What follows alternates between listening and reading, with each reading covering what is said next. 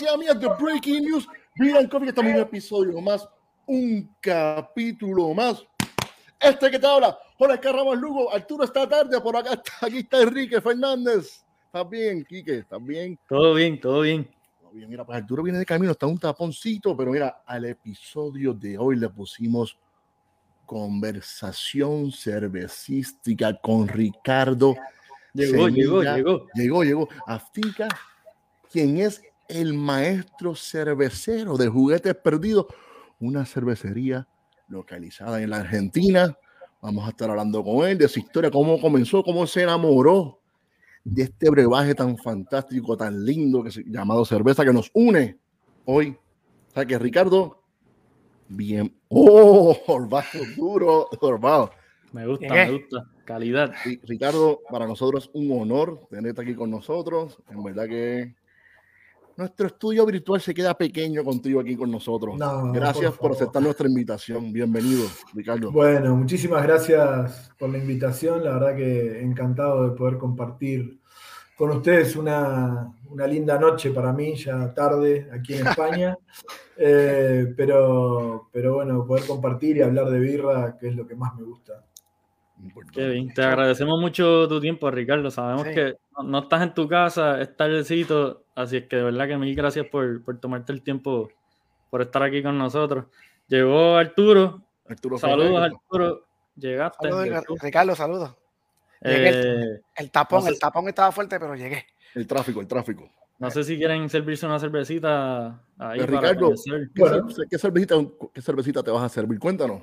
Bueno, esto tiene bastante que ver con, con, la razón por la cual hago cerveza. ¿no? Para mí, siempre digo que Bélgica es como, para, para, para, cualquier cervecero, es como la meca para un musulmán. Digo, alguna vez en tu vida tenés que ir a Bélgica, porque una vez, una vez, aunque sea en la vida, hay que, hay que ir a Bélgica. Bélgica es como, como el lugar, digamos, donde vas a encontrar todo lo que pueda haber en el, mundo de la birra, historia, innovación, eh, qué sé yo.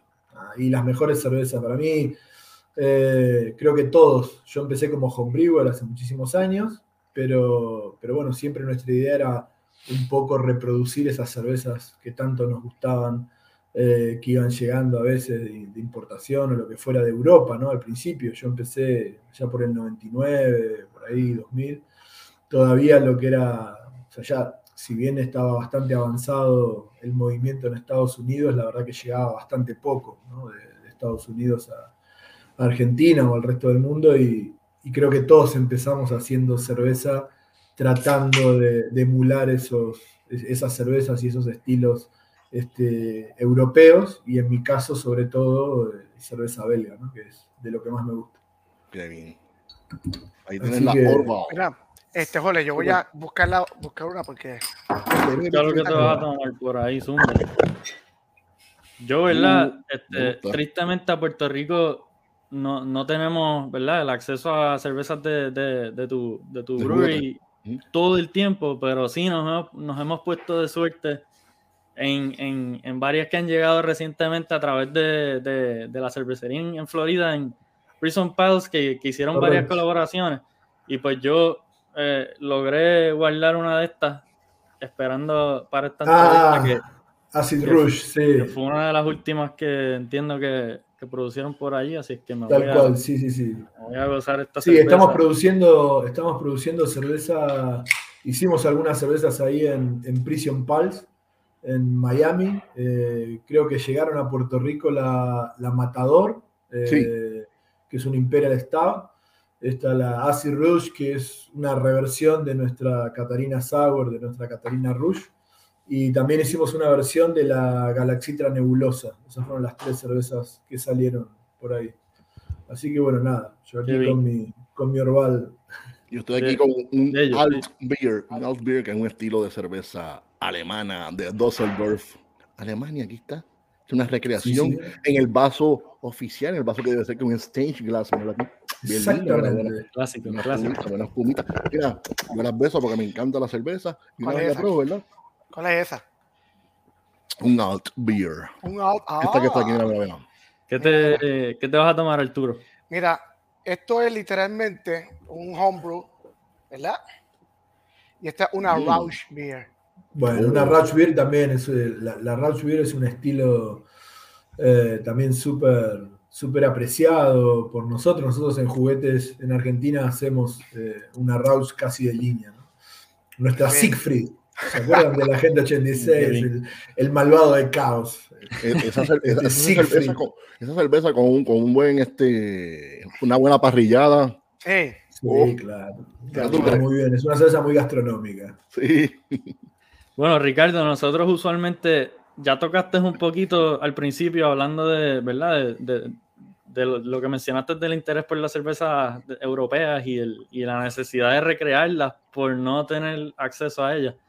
Pero usualmente empezamos los episodios preguntándole a la persona cómo, se, cómo fue que inicialmente se metió en el mundo de la cerveza. ¿Cómo te yo, yo, empecé, yo empecé en el mundo de la cerveza con un viaje a la Patagonia. Eh, en la Patagonia estaba la primera cervecería eh, artesanal de Argentina que inauguró en 1986, cervecería El Bolsón que cerró sus puertas ahí por el 2016, 2017, ah, que fueron las últimas cocciones que hicieron. Pero bueno, que era eh, el, Bolsón en Argentina, ahí sobre el paralelo 42, es el lugar donde se produce el lúpulo. Y bueno, había muchas cervecerías que se fueron desarrollando por ahí a partir del lúpulo y de la inmigración este, británica, muchos galeses, muchos ingleses, ¿no? que venían un poco con la cultura de la birra. Y, en uno de esos viajes eh, yo ya hacía, por la familia y demás, hacía vino, hacía otras bebidas, eh, hacía licores, eh, bueno, fermentaba todo lo que se me cruzaba por el camino, ¿no? Pan, chucrut, lo, que fuera. Y la verdad es que la cerveza nunca había hecho hasta ese momento cerveza. Y, nada, caí en la... Ellos tenían un camping, en realidad, con cabañas turísticas. la verdad que el, lugar es un lugar eh, maravilloso ahí en la Patagonia. Y, nada, como siempre, curioso. Eh, cuando caí en la cervecería me dijeron que, la cerveza la hacían ahí. Yo no lo podía creer, ¿no? ¿Cómo, ¿Cómo hacen acá? Eh, y entonces, claro, pregunté por la fábrica y me dijeron, claro, acá. Y cuando vi la fábrica, era una fábrica con un equipo relativamente chico, de 300 litros, una cosa por el estilo. Y, nada, fue así como inmediato. Dije, bueno, voy a hacer cerveza. Si se puede hacer así, claro. Y volví, empecé, empecé a rastrear algo de información, obviamente al principio por internet. Estamos hablando del año 99, ¿no? La internet esta que hacía pi, 56 KB, ¿no? O sea, bueno, y, así encontré eh, primero algo de información de, de los grupos homebrewers de Estados Unidos eh, el libro de Palmer, How to Brew, mm. y, caí con, un grupo que en Argentina era un grupo muy chiquito de gente, pero que ya estaban haciendo cerveza y se juntaban en un bar eh, a compartir sus brebajes. Así que bueno, un día caí en, caí en ese bar ahí en Buenos Aires, en el Brew House Club, en Estados Unidos al 1200, ahí cerquita del obelisco. Eh, y estaban haciendo cerveza ahí con una neverita de camping y. claro. Y, bueno, y en realidad mi primera pregunta fue: ¿para qué usan esas semillas? Hablando de la malda. Y bueno, y, ahí viene mi, mi apodo y mi nickname, que era o sea, fui conocido un tiempo como el boludo de las semillas. Eh, menos mal que se fue acortando y quedó como semilla, ¿no? Pero esa, es la. Esa, definitivamente que estaba en la lista de las preguntas. Sí, estaba en la lista. de hoy. Porque por donde sea que buscas tu información de, de, Ricardo, te va a aparecer el nombre Semilla. Sí, siempre Semilla, pero viene, viene por ahí. Y, y bueno, nada. Eh, yo siempre, siempre cuento a raíz de la, de la historia esta, que, o sea, es, muy loco como, o sea, un tipo como yo que, era incapaz de reconocer los ingredientes con lo que se hacían la cerveza, a pesar de tenerlo delante mío. Mm. Eh, gracias a la generosidad de, un montón de cerveceros y de un montón de gente que, me fue enseñando, eh, terminé escribiendo un libro en el 2018, por decir algo. ni hablar de la cervecería o, de algunos otros proyectos o cosas que hice, pero digo, o sea, venir de ese lugar y terminar escribiendo un libro. Jorge, ven acá, una pregunta. ¿Tú le diste el script al hombre? Yo.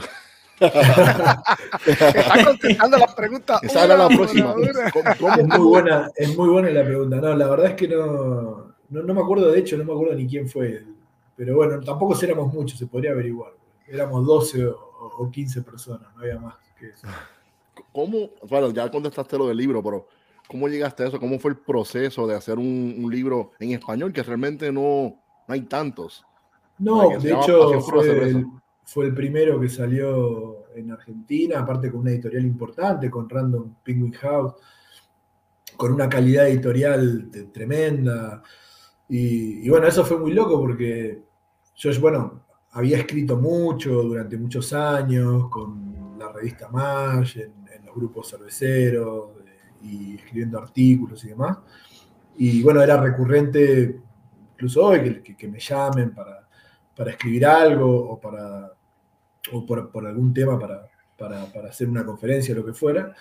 Y me acuerdo que recibí un llamado de, una persona, eh, Mariel se llamaba, de la editorial, y, me dice, mirá, queremos sacar un libro sobre cerveza y me nos interesaría charlar contigo y demás.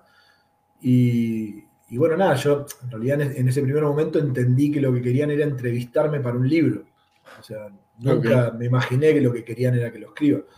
Eh, y entonces fue, bueno, está bien. Me dice, bueno, vos te podrías venir a la editorial. Y yo, sí, no hay problema. Y bueno, cuando caí en la editorial, bueno, cuando llegué me impacté porque son, o sea, es, una de las editoriales más importantes del mundo.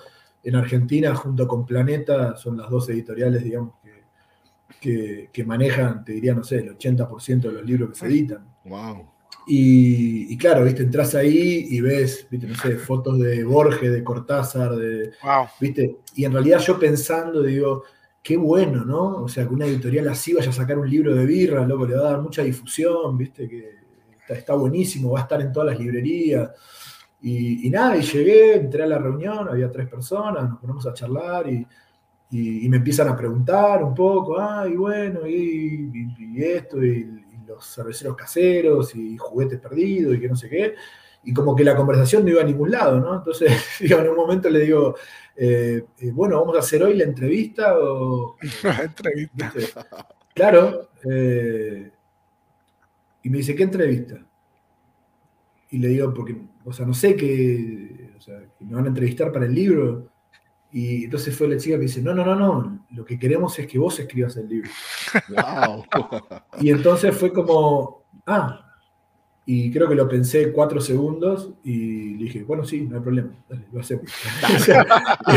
dale. Eh, y, en ese momento fue, yo siempre digo eso, ¿no? O sea, yo no soy escritor, yo soy un cervecero que escribió un libro, que no es lo mismo. ¿no? O sea, escritor es Cortázar.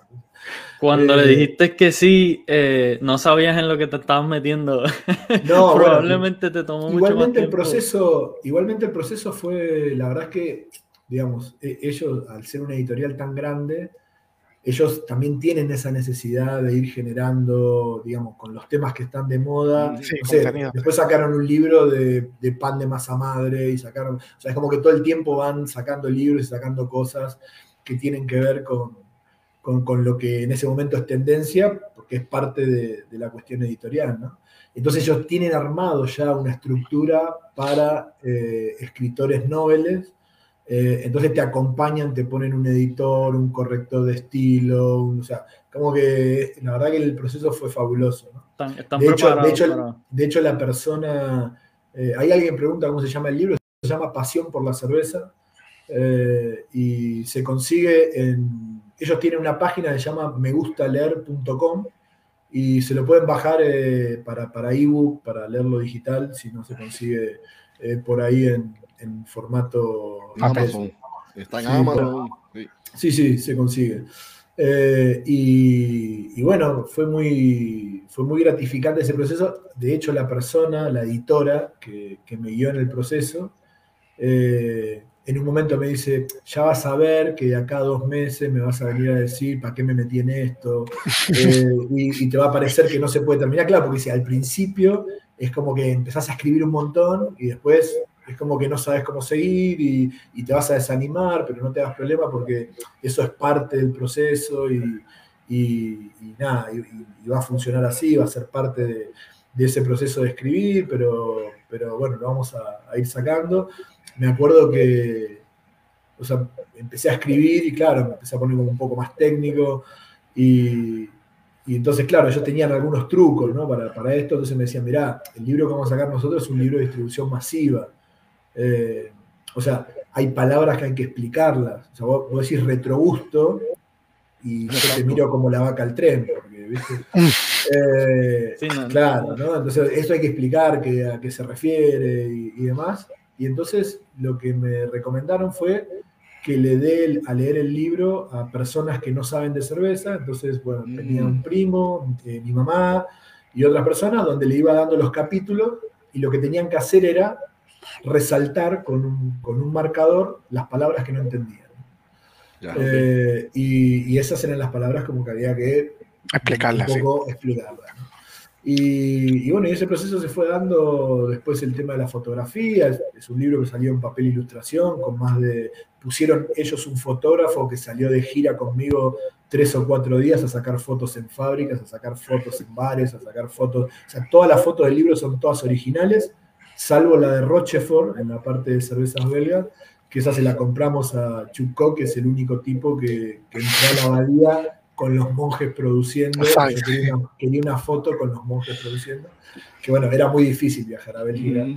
Y usé muchas de las fotos que están en el libro, son fotos que saqué en, mis viajes. Las fotos de Burton, eh, Upon Tren eh, de Inglaterra, son fotos que saqué yo y, muchas otras.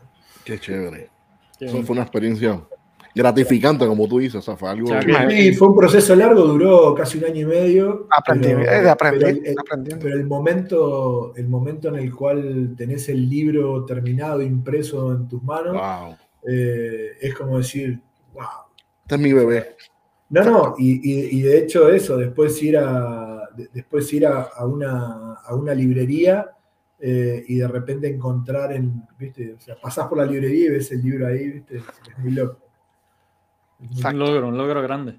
de, no saber lo que era una semilla de cerveza a escribir un libro. Sí. Eso está. Uy. Sí, sí, sí, por eso te digo que. Por eso te digo que, para mí eso resume un poco lo que es el espíritu de, lo que es el mundo de la cerveza, donde vos visitas una fábrica y a los dos minutos, si sos cervecero, eh, estás hablando, no importa si estás, yo estuve, no sé, estuve en Japón o, en, o sea, al lugar que vayas es igual. O sea, hablas con un cervecero, es, es un cervecero.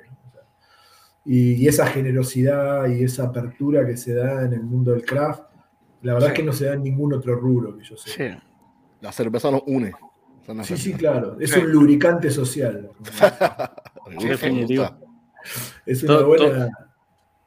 todo esto que, que, hemos discutido suena como bien poco tiempo, pero sabemos que llevas en esta industria y tienes muchos, muchos, muchos años de experiencia. Una de las cosas que, que, leí en, un artículo fue que no vendiste tu primer litro de cerveza hasta tener como 15 años. Yo estuve 15 años como home brewers eh, antes de, vender mi primer litro de cerveza. Sí, Y, me habían hecho muchas, a, ver, tuve muchas oportunidades porque, bueno, participé un poco de, del arranque de la ola craft en Argentina. Cuando, cuando yo empecé, creo que cervecerías eh, establecidas y vendiendo estaba Antares, que, estaba, que está del 98, que son un poco los pioneros en Argentina, la cervecería más grande. Buller, que estaba ahí en Recoleta, que tenía un brewpub y, y poco más. Había tres o cuatro cervecerías más, así de, digo, que tenían un volumen comercial. Y y, bueno, imagínate que durante todo ese proceso tuve un montón de amigos con Brewer que iniciaron proyectos y que me invitaron a participar. Eh, y la verdad es que me iba muy bien con, mi empresa, que bueno, de hecho la, sigo teniendo, es una empresa que, donde hacemos parte de, autos. Eh, y, nunca me imaginé trabajando de cervecero, o sea, jamás. Siempre era como, no, era como algo, o sea, siempre pensaba que si me dedicaba profesionalmente a, hacer cerveza, iba a perder esa pasión por el hobby, ¿no? Esa cuestión de, cocinar todas las semanas y digo, uy, el, día que me levante a la mañana y tenga que ir a hacer birra por obligación, se murió el hobby, ¿no? Exactamente. Claro, y, nada, y al final eso es un prejuicio, porque, porque nada, porque digo, tiene los mismos desafíos y, tiene las mismas eh, gratificaciones tener una cervecería profesional que ser homebrewer si te lo tomás con ese espíritu. Sí. Eh, si vos te tomás eh, tu cervecería y, la gestión de tu negocio como uno se toma con, con, la pasión que uno toma el homebrewer, al final es lo mismo. O sea, la verdad es que nunca me pasó en, seis años que hace que, tengo juguetes, sino todo lo contrario, es esto. De hecho, cuando empezamos con juguetes, era una fábrica súper chiquitita, en, el fondo de una propiedad eh, que alquilamos ahí en Caseros. Eh, tenía 60 metros cuadrados y, y, no sé, y hoy estamos produciendo en Uruguay, estamos produciendo en Miami, estamos produciendo en Europa, eh, estamos exportando a, Holanda, a Francia, a Bélgica, a Finlandia, eh, bueno, Puerto Rico, qué sé yo, eh, a Chile, a México. La verdad es que también, si incluso te pasa eso, ¿no? O sea, cuando empezamos con la. cuando empezamos nosotros con juguetes, la idea era, no, no, esto lo vamos a mantener chiquito para tener el control y que siga siendo homebrew, no sé qué, y, y mirá dónde estamos hoy. Y al final siempre los desafíos son los mismos. hasta, hasta recién, mira, son las once y media de la noche casi acá. Y, acá estoy hablando con ustedes feliz tomando birra y hablando de birra. O sea, lo que quiere decir es que... Ya que estás en el tema de, de verdad, de juguetes perdidos, que ha sido como tu máxima creación hasta ahora, a mi entender, en tus tu años de, de carrera. ¿Cómo, en qué año, cómo fue que se fundó la cervecería? ¿Cómo llegó a suceder bueno, el, proyecto? Juguetes Perdidos empieza con la idea, nosotros somos tres homebrewers, eh, muy, muy amigos, que nos conocimos en, Somos Cerveceros, en la Asociación de, Cerveceros de, Argentina. Eh, trabajamos juntos, digamos, desde el principio, Somos Cerveceros se fundó en 2007 eh, Ian, que es uno de mis socios, también igual que yo, somos socios fundadores. Y bueno, Pisa entró poco después.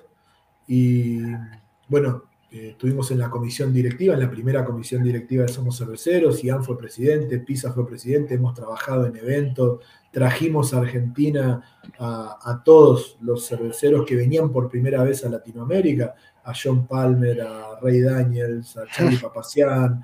Eh, digo, y, estábamos muy acostumbrados, cada uno en lo suyo, ¿no? Pisa laburaba en un banco, Ian en sistemas, eh, yo con la parte industrial, eh, y nos juntamos a hacer birra y nos encantaba compartir esos momentos. Y en 2014 yo fui como juez a la World Beer Cup que se hizo en Denver, y en ese momento estaba explotando ya en Estados Unidos, hacía dos o tres años, el tema de las cervezas yo siempre había probado las cervezas de barricas que había probado, eran las cervezas Lambic, belgas y esto.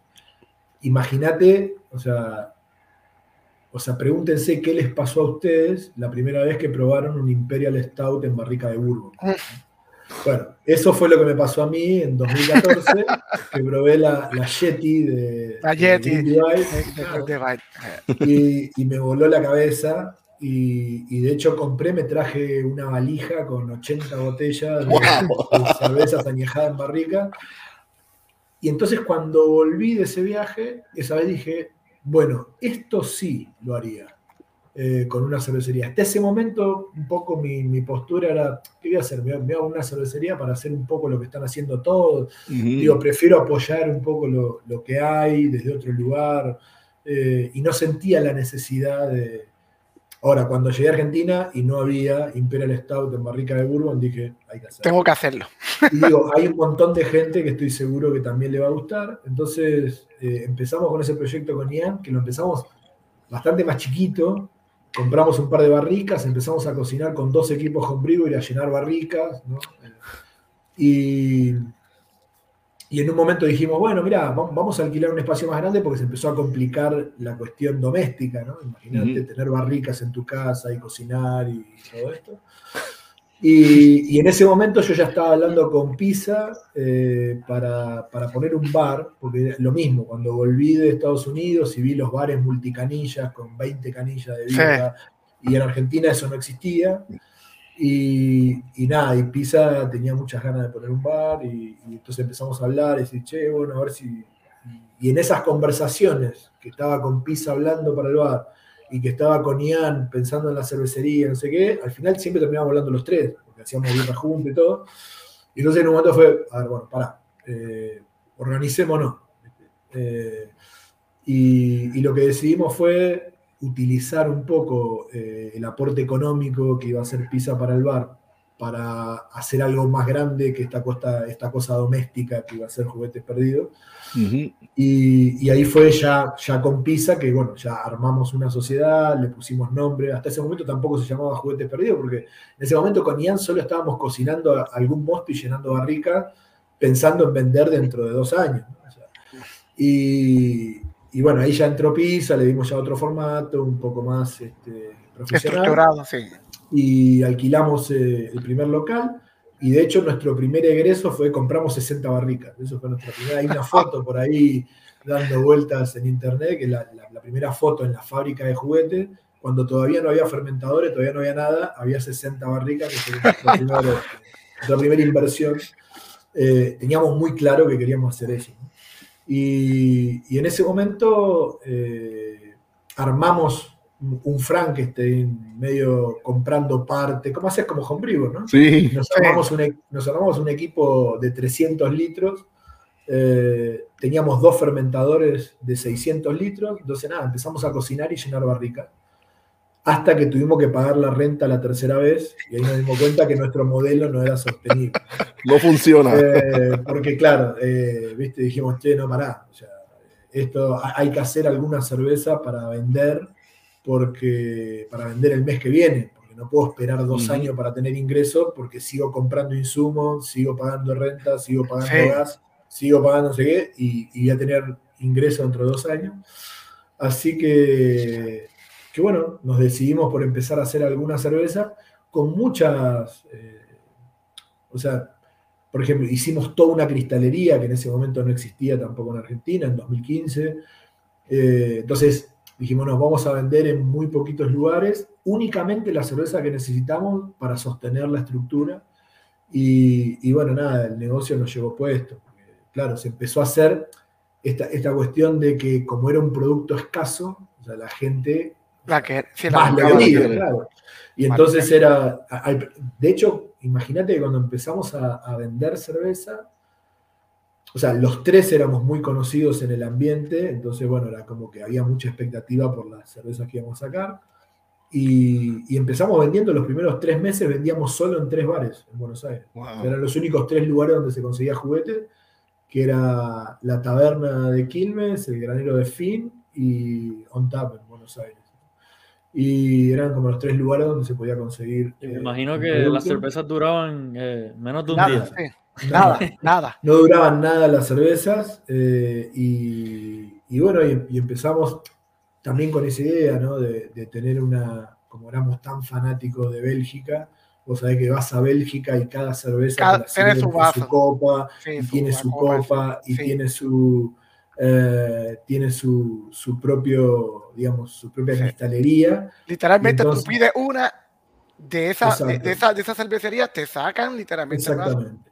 Entonces hicimos, eh, entonces hicimos una copa para IPA, hicimos una copa para cerveza belga. Entonces el estilo que le vendíamos al bar iba con su cristalería para el estilo de cerveza que era la que estábamos vendiendo.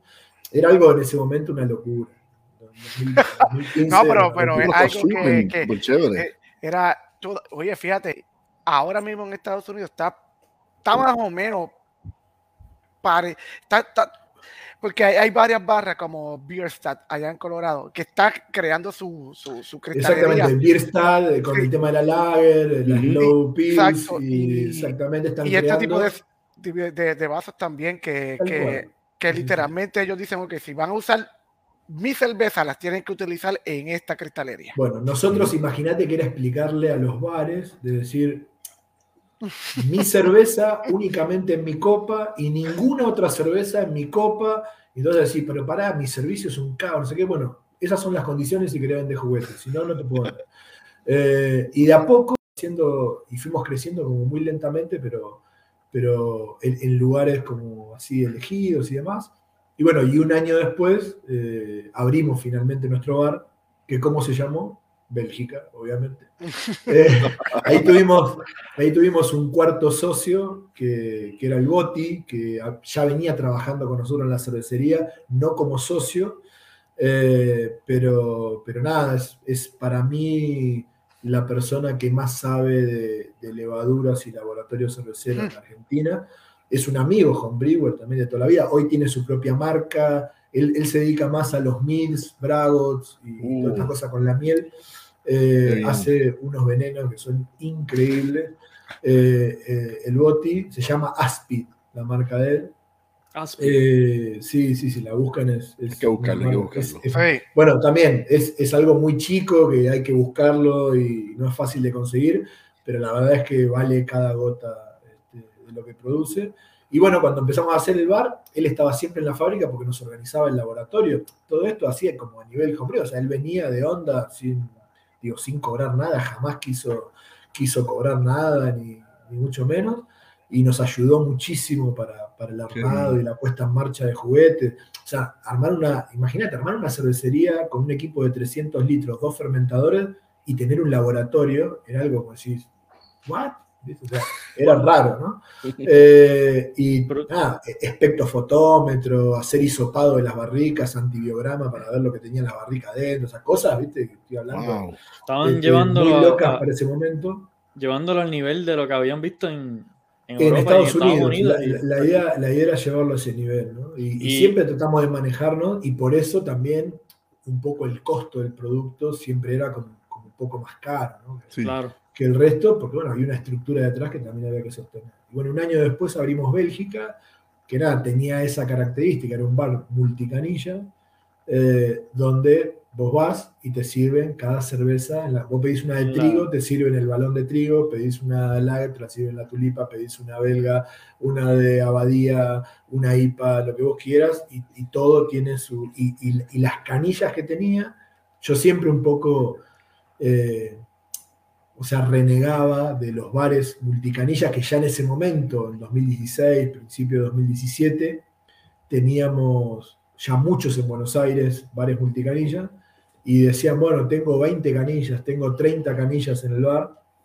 y, nada, eh, yo siempre les decía, pero tenés tres cervezas. Tenés ale, rubia, roja y negra. no, tenés más nada.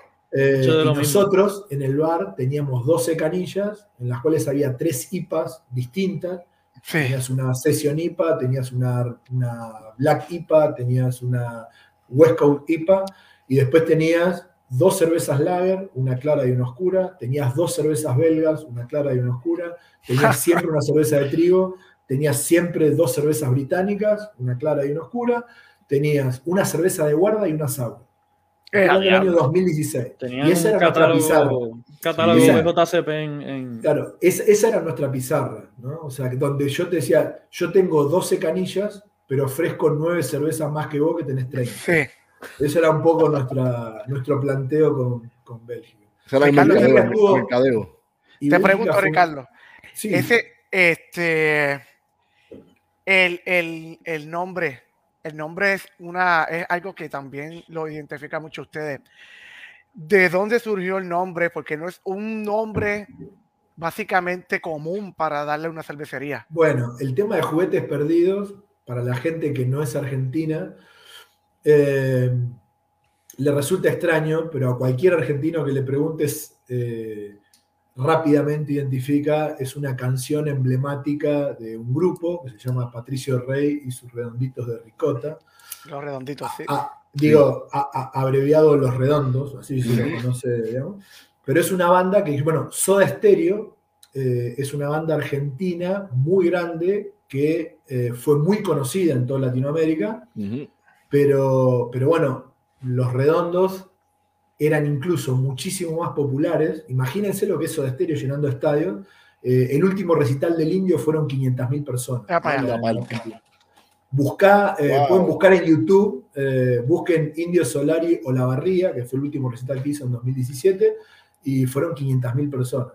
O sea, era una, una, banda literalmente de, de, era una banda literalmente de culto, de culto. es una banda, es una banda que literalmente sí, que es de, es una banda independiente. A nosotros nos gustaba mucho eso, representaba mucho lo, que nosotros somos, o sea, es una banda independiente, nunca firmó con ninguna discográfica, o sea, grababan, producían y distribuían sus propios discos.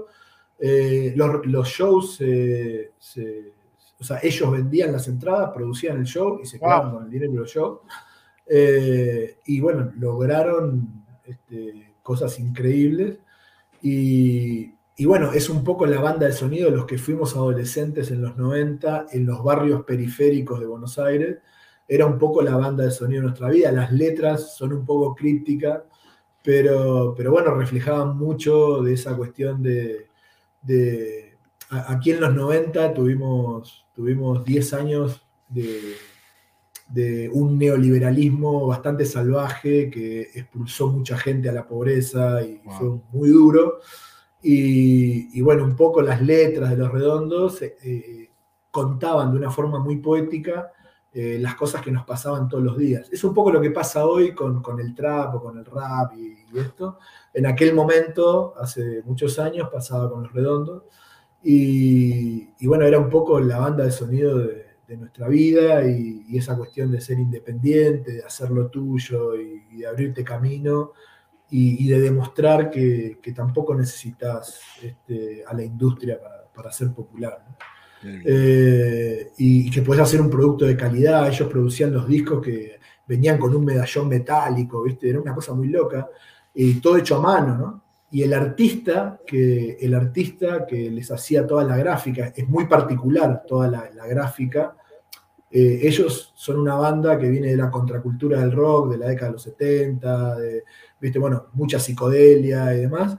Y en La Plata, en, Argentina, que es, una ciudad universitaria que está alejada a unos 70 kilómetros de Buenos Aires, eh, es un lugar cultural muy, muy fuerte, ellos eran de ahí. Entonces, bueno, todo el arte de los discos y todo tenía, todo estaba repleto de arte, ¿no? Y el artista se llama Rocambole, eh, es el que hizo toda la gráfica y únicamente trabajaba para ellos haciendo gráfica, era profesor de Bellas Artes hizo una tapa de Frank Zappa. Eh, y nosotros tenemos el honor de que nos conoció eh, hace tres años, eh, lo fuimos a ver y nos regaló un dibujo original para, para, una de nuestras cervezas, la que se llama Cruz Diablo. la etiqueta lleva un original de Rocambole, que es el único producto que yo creo comercial que existe, salvo los discos de los redondos, que tiene un dibujo original de, de Rocambole. Wow. Sí, sí, es una linda, historia. literalmente son fanáticos. Eh, eh, eh, Uf, ahí acabas de tocar un tema, Arturo, acabas de tocar un tema terrible. En la cuestión esa del fanatismo o de... Sí. te, voy a, contar una pequeña anécdota que nos pasó. Nosotros durante mucho tiempo hacemos visitas guiadas en la cervecería, que las daba yo con, con pizza, con ñam. Entonces la gente venía los sábados y ese fue el germen del, tap room que tenemos ahora todos los viernes en la cervecería. Entre las 5 y las 7 y media de la tarde viene la gente adentro literalmente de la cervecería. Si vas al Instagram de juguetes, tenés ahí en historias destacadas, te invito a que mires el que dice Tap Room de 3 de febrero. Eh, nada, tenemos a veces filas de, de dos cuadras al estilo americanos, gente haciendo fila una hora antes para entrar, porque después... Como Treehouse, como Treehouse. Sí, sí, una locura. Eh, y, pero bueno, al principio dábamos estas visitas guiadas, la gente se anotaba, venía a la cervecería, le explicábamos todo el proceso de hacer cerveza. Seguíamos con la difusión de la cultura cervecera, que es un poco a lo que nos dedicamos. De hecho, cuando estuvimos en pandemia, lo seguía haciendo de modo virtual. Eh, una vez a la semana con fotos y con videos, hacía a través del Instagram de juguetes una visita guiada virtual a la fábrica. Eh, y la gente, nada, tomaba birra en la casa y, yo después los iba poniendo ahí en el Instagram. Ah, eh, muy interesante. Y, y nada, la anécdota que te cuento es, un día viene una persona a la visita guiada y, y me dice, mira, yo de cerveza, la verdad que no, la verdad es que no es que me importe demasiado la cerveza artesanal. Me dice, yo trabajo en Young and que es una, empresa de publicidad, una agencia terrible. Me dice, y te voy a contar por qué estoy acá. porque fui a un bar eh, y cuando fui al bar vi que alguien pedía, o sea, cuando fui al bar, dice, servían toda la cerveza y me llamó la atención que había una cerveza que la servían en una copa distinta. El tipo del ojo de la publicidad y el marketing.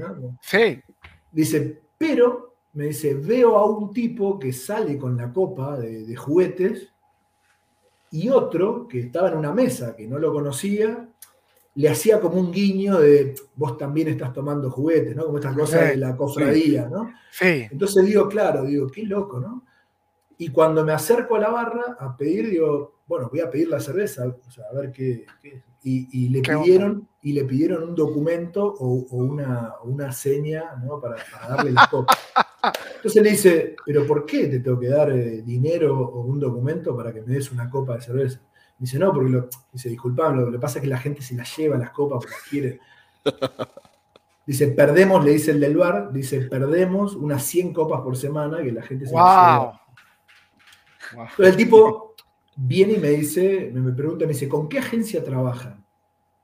Y le digo, mira, lo que ves es lo que hay, somos nosotros tres.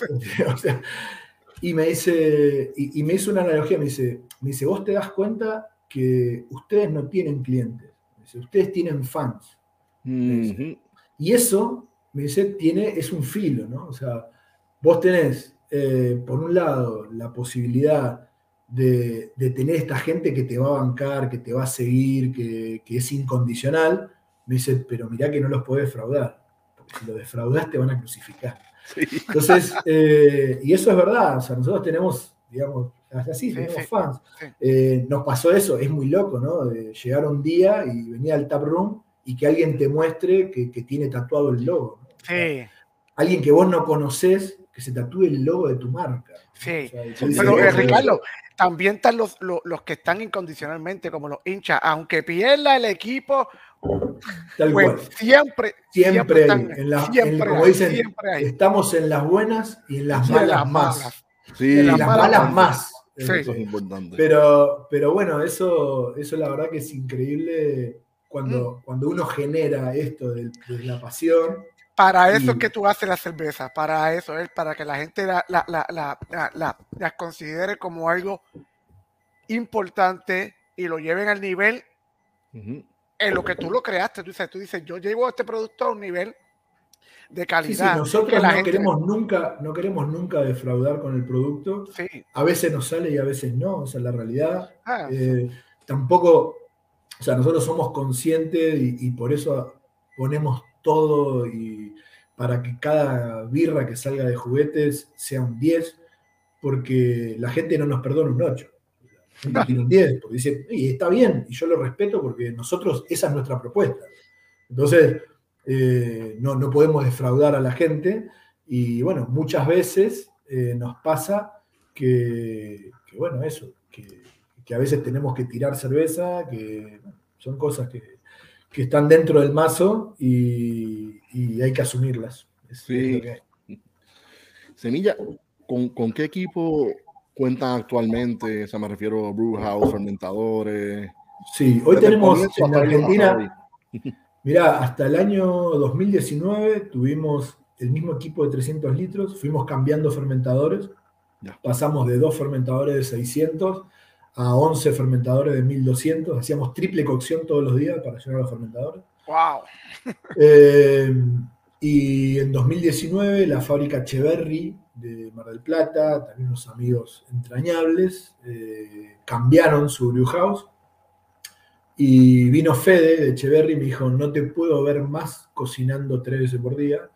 Y nos regalaron eh, el brew house que dejaban, que era un brew house de 1500 litros. Eh, y, yo le decía, mirá, e-, este brew house no, yo no, te lo puedo pagar, porque el juguete estaba como en otro rumbo, nosotros estábamos invirtiendo en barrica, ¿no? o sea, no, estábamos con la idea de cambiar el brew house. Y él me dijo, mira, te hago una propuesta, esto es como con los jugadores de fútbol. Me dijo, mira, mira, yo te voy a dar el brew house, me dice, y vos lo tenés. Y cuando lo vendés, porque lo usó juguetes, me das la diferencia. Porque si lo vendo yo, me dice, lo voy a tener que vender mucho más barato que si lo vendo habiendo usado juguetes. Entonces, me dice, le vamos a poner ese valor agregado y el día que lo quieras cambiar, eh, me das la diferencia. Tiene, tiene pedigrí el sistema. Exactamente. Así funciona. exacto, nada, lo estamos desde 2019, estamos, bueno, tenemos, ahora tenemos un brew house de 1500 litros, trabajamos menos, gracias a los chicos de Echeverry. Y, en 2019, en julio, eh, después de que hicimos el Festival de Cervezas Extremas, que bueno, después si querés charlamos un poquito de eso, hay un documental en YouTube. Está bien por ahí. Está bien por ahí. Eh, pero bueno, después de, después de terminar eh, el festival, la verdad que terminamos agotados, porque también montamos un festival internacional increíble, 3.000 personas en un estadio, y lo montamos las personas que hacíamos juguetes. Eh, trajimos 65 cerveceros de todo el mundo, bueno, una locura. Eh, quedamos muy mal económicamente eh, después de ese festival, perdimos cerca de 75 mil dólares. y, y, la verdad que quedamos sobre todo muy cansados, ¿no? porque fue agotador todo ese proceso. En el medio nos agarró una devaluación en Argentina. O sea, habíamos vendido entradas para el festival que se agotaron cuando el dólar estaba a 25 y cuando tuvimos que pagar las cervezas del exterior, el dólar valía 60. Ah. Eh, bueno, cosas así, ¿no? Eh, y, en ese momento Pisa, que era un poco el que, el que gestionaba Bélgica, ya estaba, digamos, después de tres años, un poco agotado porque el bar abría de lunes a lunes y demás y teníamos muchísima gente que quería comprar franquicias del bar, ¿no? O sea, nos decía, quiero una franquicia de Bélgica para poner en, tal lugar de Buenos Aires o en tal otro lugar.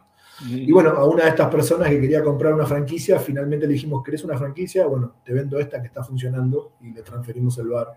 Nos quedamos con el nombre y bueno, le transferimos el bar. Eh, la idea era seguir abriendo franquicias, pero ya sin nosotros estar operando.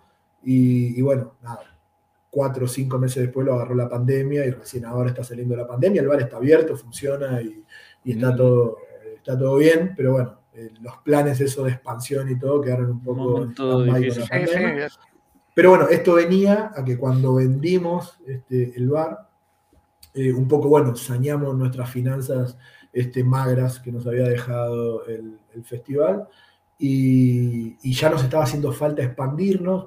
A todo esto ya habíamos alquilado la propiedad de delante de la fábrica para tener acceso a la calle, alquilamos la propiedad que estaba por encima y alquilamos una propiedad lateral, o sea, eso es toda la fábrica de caseros hoy, pero es un barrio, o sea, ya no hay más espacio para crecer ahí. Y surgió una oportunidad en ese momento de comprar una fábrica que, que la habían montado entera a 8 minutos de juguete, que tiene un brew house de 2.500 litros, tanques de tanques de doble cocción, una fábrica hermosa, que nada, por problemas familiares de, los que la montaron, hizo creo que tres o cuatro batch y ahí quedó. Eh, pero estaba, estaba montada con, una tecnología de lo mejor que había en ese momento. Y, bueno, nada, con la plata que nos quedó y, y nos endeudamos en otros 200 mil dólares y compramos esa fábrica. Eh, y, bueno, hoy tenemos en Argentina esas dos locaciones. O sea, hoy si suman los dos brew house, tenemos una capacidad de 4.000 litros batch. Eh, pero lo lindo de tener dos locaciones y, equipos más chicos es que nos permite sacar muchas cervezas distintas. Si tuviéramos un equipo de 4.000 litros batch, eh, podríamos hacer menos variedad de cerveza. No pierden la creatividad. Exactamente, claro. ¿Cuál fue la, primera cerveza que elaboraron en, Juguetes Perdidos, En Juguetes Perdidos, las primeras cocciones que hicimos eh, fueron para barricas, para llenar barricas. O sea, la primera cocción que hicimos fue un Imperial Stout de 1137 de densidad inicial. O sea, como para probar realmente cómo funcionaba el equipo. Eh, y después, Sí, y las dos primeras cervezas comerciales, digamos, que sacamos eh, así para vender, fueron eh, una Burton IPA, que todavía esa cerveza la seguimos produciendo. Nada, hace un año y medio ganó, ganó una medalla en el Brussels Bill Challenge, compartiendo podio con cervecerías inglesas, una cerveza que nos gusta muchísimo.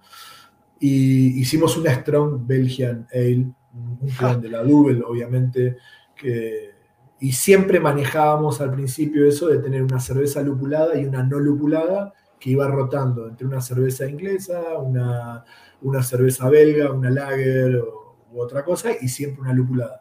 Y la, la siguiente lupulada fue una American IPA, que es eh, la receta mía el Semilla de Maldad, que también la seguimos todavía produciendo. Semilla de Maldad. Eh, me gusta el nombre, semilla, me gusta. Semilla de Maldad, esa sí la bautizó mi amigo Maxi, era una cerveza que yo hacía como homebrewer y, y que gané muchos premios como homebrewer con esa cerveza que tiene como parámetros satánicos, ¿no? Tiene 6.66 de alcohol, 66.6 CIU, eh, se macera a 66.6 grados, ¿no?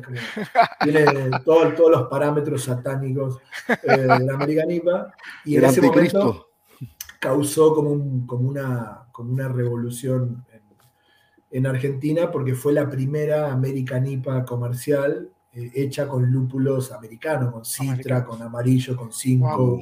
Eh, en ese momento eh, Argentina estaba cerrada la importación, pero bueno, tengo un amigo, Amancio, que tiene una agencia de turismo y conocía zafatas que tenían el carrión y me cobraban el 30% de lo que compraban en Estados Unidos.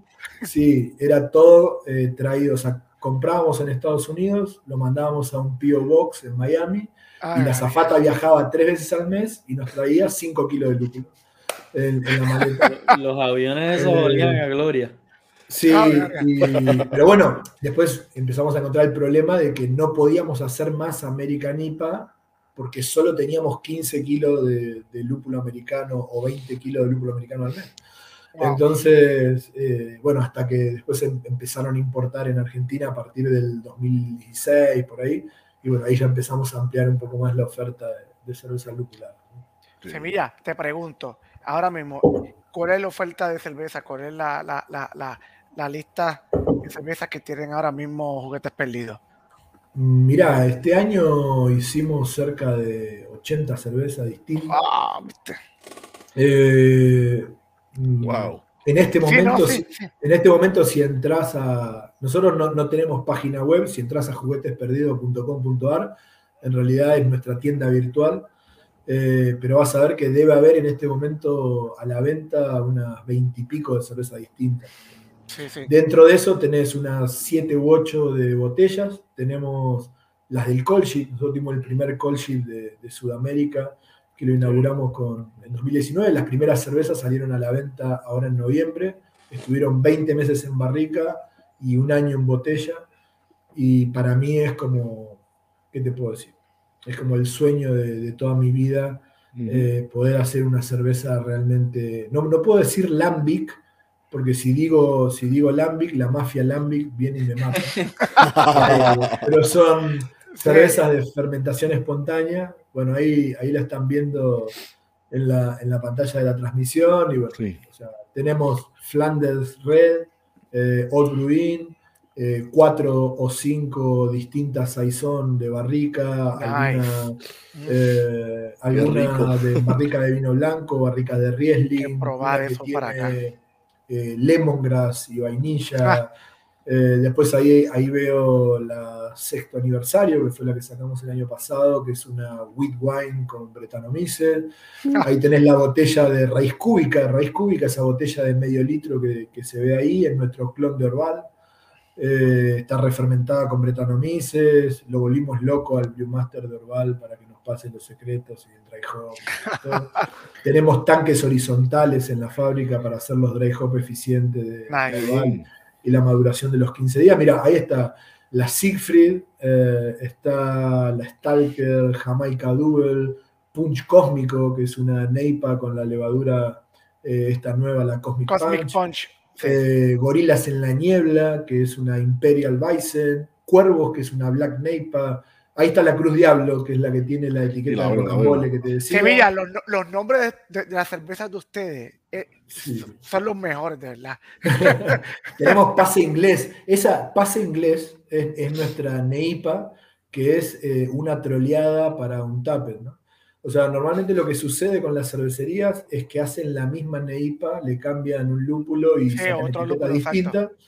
Bueno, nosotros hacemos lo contrario. Nosotros tenemos una sola etiqueta, que es esa pase inglés para nuestra neipa, y todos los batch son distintos. Entonces la gente entra en un tape y pone huele a coco, no sé qué, y la, la, próxima huele a mandarina, y la próxima tiene dos grados más de alcohol, y la próxima, claro, siempre está hecha de una forma distinta. Ahí está, bueno, una Belgian Pale con pétalo de rosa, la Fripa con lúpulo sudafricano, eh, Sinfonía, Imperial Red, la Catarina Rouge, ahí está la Burton IPA, eh, Saison con maracuyá, la Van Hop, que es una locura, es una Farmhouse Saison con durazno, eh, New Zealand Pills, Chuck Cherry Bock, una, una Doppelbock con cerezas, otra Stalker, que es una doble NIPA, Col IPA, eh, Hops on the Rock. Brutal. Eh, bueno, o sea, ustedes nunca, literalmente casi nunca repiten la. Sí, repetimos, pero, o sea, nosotros nos proponemos como mínimo sacar dos o tres cervezas nuevas al mes que no hayamos hecho nunca. Mm. Eh, eso te da como unas 30 o 30 y pico de cervezas distintas al año. Y, y, después tenemos cervezas que las repetimos pero que no las repetimos seguido. Son cervezas, por ejemplo, no sé, la, nuestra Goodbye Lenin, la Baltic Porter, la hacemos dos veces al año. Eh, ¿Qué sé yo? Eh, y así, ¿no? Eh, AK-47, nuestra doble IPA, la hacemos tres veces al año. West Coast doble IPA, la hacemos tres veces al año. y así, ¿no? Hay, hay, cervezas que se van repitiendo, pero que no están disponibles todo el tiempo. Y te pregunto, Semilla, ¿cuál es la más, la top seller? La, la, la, que bueno, nuestra cerveza, nuestra cerveza más vendida y más reconocida fue la Galaxitra. Esa es la sí. sí. bueno, Galaxitra fue nuestra eh, fue nuestra American IPA, que fue una de las primeras. Esa es la Galaxitra Nebulosa, que es la versión NEIPA de la Galaxitra.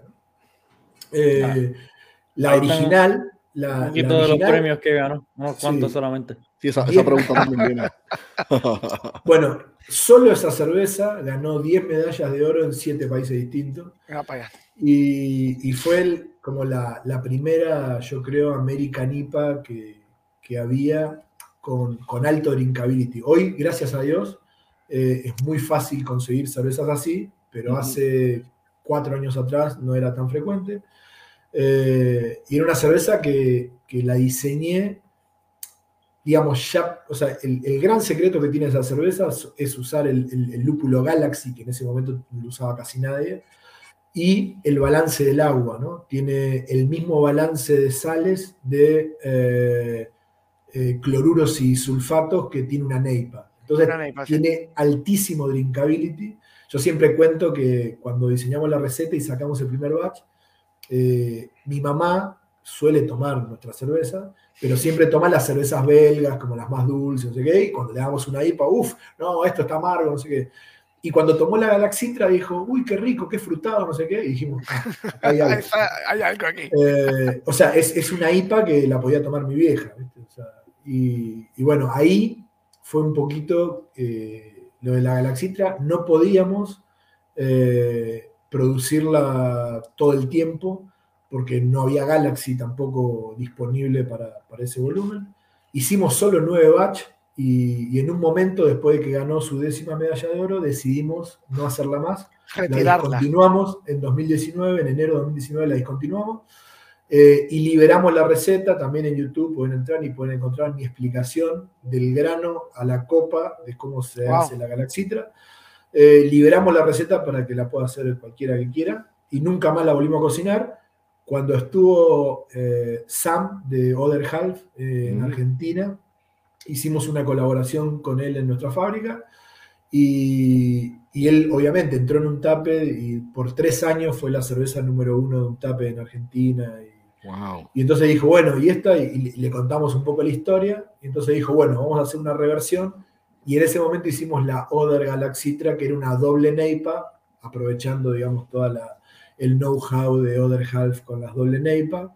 Y, hicimos una reversión de la Galaxitra en Neipa. Cuando empecé aquí en, España, la primera cerveza que sacamos eh, fue la versión esta de Galaxitra Nebulosa, ¿no? hacer una Neipa eh, con la Galaxitra, que fue también la que hicimos ahí en, en Miami, en Estados Unidos que creo que es la que tiene Enrique por ahí. Sí, esa es la de la, nebulosa. Sí. Exactamente. Y, ahora, hace poquito, junto con Basqueland, que es una cervecería muy, muy buena de aquí de España, hicimos la Pocket Galaxitra, que es una micro neipa de 2.9 de alcohol. Wow, wow. Eh, con la misma idea de la reversión. Eso es extremadamente session. Sí, sí, sí, sí, es, es, una micro neipa de 2.9% pero que tiene 28 gramos de lúpulo por litro. O sea, el desafío ahí era eh, darle soporte a una cerveza que prácticamente no tiene alcohol, tiene una densidad final de 1016, o sea, el moodfield y todo es como una neipa, solo que no tiene el alcohol. O sea, lo único que no tiene es el alcohol. Tiene el lúpulo, tiene el moodfield, tiene la estructura, el color y todo, pero lo que no tiene es el alcohol. Interesante. Semilla, planes futuros para juguetes perdidos y planes futuros para ti. ¿Cuáles, ¿Cuáles serían? Planes futuros para juguetes perdidos, poner una cervecería en Marte con Elon Musk. Me gusta. Ya mismo, ya mismo. Eh, no, la verdad es que siempre estamos, como te contaba, en, esa búsqueda de, nuevos desafíos. Ahora, por ejemplo, estamos hace nada, hace un mes empezamos a producir en Uruguay. Eh, estoy en tratativas con con la gente de Garden de Croacia para empezar a producir en Croacia para, para de ese lado. Un sueño, si me preguntás hoy, me encantaría producir en Asia, en, Japón, en China, me encantaría poder hacer birra por ahí. Tengo hermosos este, recuerdos de, cuando estuve en Japón, me encantó la movida de la birra, todo lo que está pasando allá es, es como muy único, ¿no? o sea, y, me parece que, me, o sea, me encantaría poder hacer algo para ese mercado. ¿Y el próximo libro? ¿Quién sabe?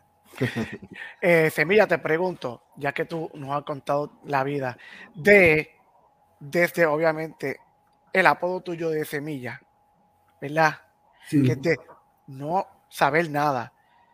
¿Qué, qué consejo tú les darías quizá a los homebrewers que quisieran entonces consejo mantener, sí, crear, es seguir la misma ruta que tú has seguido? Mirá, yo siempre digo lo mismo que yo como homebrewer pasé por varias etapas. Eh, o sea, fui cambiando equipos, tuve tres o cuatro equipos distintos y al final volví a un equipo chico, porque yo lo que creo que lo que la práctica ¿no? hacia el maestro. Y cuando tenés un equipo grande, cocinas menos que cuando tenés un equipo chico. Entonces prefería hacer de a 20 litros que de a 100. Eh, si bien tengo amigos que, que, toman mucho, sobre todo cuando es gratis, pero eh, sí, sí, la gente, eh, yo siempre le digo eso, cuando creas que no tenés amigos, ponete a servir, me vas a ver la cantidad. Exacto. Eh, pero sí, yo creo que la práctica sobre todo, mucha interacción, yo creo que lo, más rico para el homebrewer, para el cervecero, es intercambiar con otros cerveceros, ¿no? participar de, de los foros, ir a las reuniones, tomar cervezas de otros, darle tu cerveza a otros. Eh, a mí me pasa hoy, después de veintipico de, años, de, va a ser casi 25 años, me quiero morir, pero va a ser casi 25 años que hago birra y, me, pasa, me pasa eso. Ahora estuve en una fábrica, eh, estuve en Barcelona de ayer y estuve en una fábrica y, nada, y seguís viendo cosas nuevas, seguís viendo...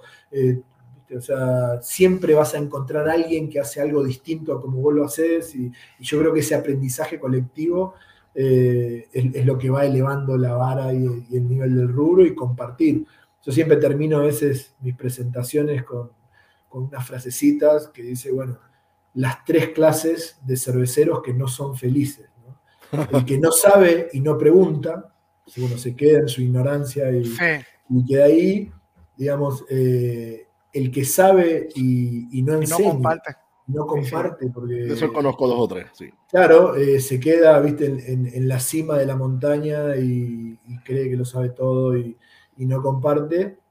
Y el otro es el que sabe y no practica. ¿no? O sea, el, tipo que viene y te dice, yo, no, no, lo que vos tenés que hacer es tal cosa. Y yo le digo, ¿y tu cerveza qué? A ver, claro, porque si leyendo un libro todo el mundo puede decir algo. ¿no? O sea, eh, para mí el cervecero habla por su cerveza. Yo admiro a los cerveceros no por lo que me puedan decir, yo admiro al cervecero por su cerveza. Entonces, eh, es eso, ¿no? Practicar, hacer birra, compartir y, bueno, y nada, y explorar, explorar.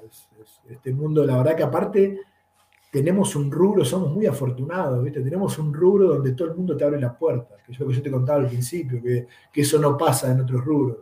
Eh, ningún, ¿viste? Es difícil que un panadero te convide su masa madre, ¿viste? Es difícil Que, ¿viste? que te digan, bueno, y en el mundo de la birra eso pasa, es así. Qué bien. Antes de culminar el episodio de hoy, queremos anunciar nuestro próximo episodio, que va a ser el próximo, no me acuerdo la fecha, pero... Hombre, no. 29 de 28, marzo. 29, Señor director, poncha el, el, arte, por favor. A ver que lo ponga, que lo ponga ahí. Bueno, bien. El, señor director Nada, para... parece. Se me fue la luz como en casa. Como se me fue la luz como en casa. Ya, de verdad, ahí está. Bueno, ya, mismo, ya mismo viene Sevilla. Vamos por el. Está, está, está, tomando cerveza. Ahí está. El próximo episodio es Having a Beer with Matt Brinson. Es un monstruo del Brewmaster de Firestone Walker. Eh, sí, hemos compartido. Vino a Argentina en 2013, esa fue la vez que lo conocí. Y bueno, nos vimos algunas veces en Estados Unidos. Eh, Ed Matt es una de las personas que yo admiro profundamente. Es un tipo que hace todo bien.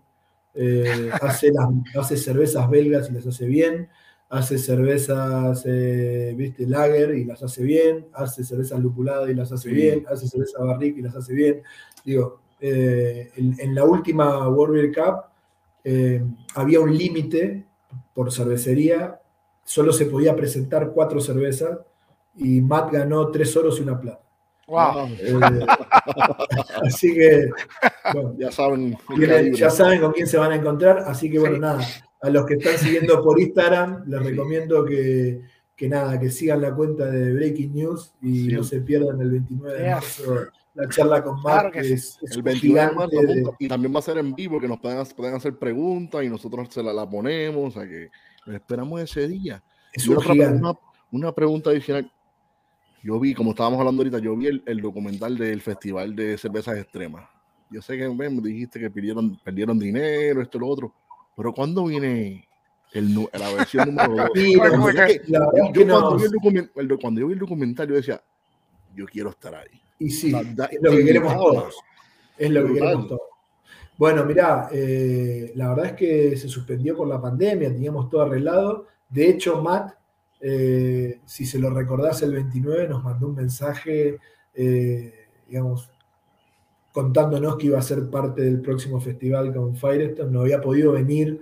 Al del 2019 no pudo venir porque él estaba en ese momento en la mudanza a Bélgica cuando empezó mm. con Google Morgan. Mm, eh, y, bueno, coincidía la fecha con su mudanza y, bueno, una, una de las características del Festival de Cervezas Extremas es que los cerveceros sirven su cerveza.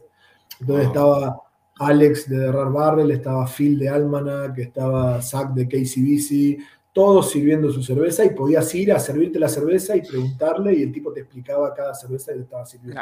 Esa era la idea, estaba Doug Odell. Eh, digo, fue maravilloso. El que lo quiera buscar eh, en YouTube, Festival de Cervezas Extremas, Juguetes Perdidos, dura 45 minutos, tres birras. Eh, así que se, lo pueden ver y, fue maravilloso. Bueno, nos ahogó la pandemia los, los dos siguientes. Tenemos la firme intención de, hacerlo este año en noviembre. Uh, Estamos en tratativas, pero bueno, está complicado por varias cosas. Todavía en Argentina no está definida del todo el tema de la pandemia.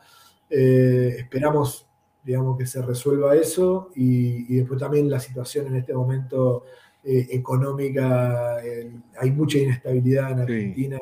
Eh, no sé, bueno estamos esperando por lo menos este, un tiempito para, para tener la certeza de poderlo anunciar y demás, pero ya tenemos el lugar, tenemos un montón de cosas ya resueltas. va a ser la, el mismo, la misma localización que fue en el campo de fútbol, que eso estuvo. No, va a ser un lugar bastante más grande. Wow. Ah. y aquello era bastante grande. No, no, no, pero el de ahora es bastante más grande. No puedo anunciar mucho más, pero es bastante más. Eso suena espectacular. Exacto. Si lo dejan, si lo dejan para el 2023, me apunto. Sí, exacto. Bueno, la idea es, la, la idea la verdad es que sea un festival fijo, porque la verdad es que nos pasó eso. Después de que se hizo el festival, también nos escribieron un montón de cervecerías para venir y se armó. Te digo, tenemos realmente, tenemos para la próxima edición un Dream Team. Es, increíble. Ya la edición anterior fue increíble, o sea, tuvimos, qué sé yo, en Mikeller, Blue Trifontaine, un, un line-up. Eh, eh, solamente hay Barrel Age, Sour y Hot Bombs. O sea, no aceptamos nada por debajo de 30 gramos de lúpulo por litro, Barrel Age o Sour. wow. Eh, a, eso, a eso venís. O sea, para, para tomar la micro Neipa. Esa, esa no va a estar. Esa, esa, esa es la que no va a estar. y, y, haciendo una pausa, ya que Semilla menciona a Drifontaine, que acabamos de perder al grande Armand. Hemos perdido a Armand eh, esta semana. Eh, claro, sí, la verdad que es una pérdida gigante porque conocí poca gente tan generosa, si bien siempre hablamos, ¿no? Y, y, ahí, ahí tenés un ejemplo práctico. Eh, siendo una de las cervecerías, si querés, no sé, con más hype del mundo, eh, Trifontaine, eh, a nosotros nos recibió una tarde, estuvo cuatro horas paseando con la fábrica con nosotros, tomando cerveza de las barricas, eh, abriendo botellas vintage. Nosotros le, contamos un poco nuestro proyecto y, que estamos haciendo fermentación espontánea y demás. La cantidad de tips que nos dio, la cantidad de consejos. uno de los consejos, por ejemplo, eh, nuestra Ábrete Sésamo no la lanzamos al mercado hasta que no tuvo un año en botella. Y eso es gracias a Armando.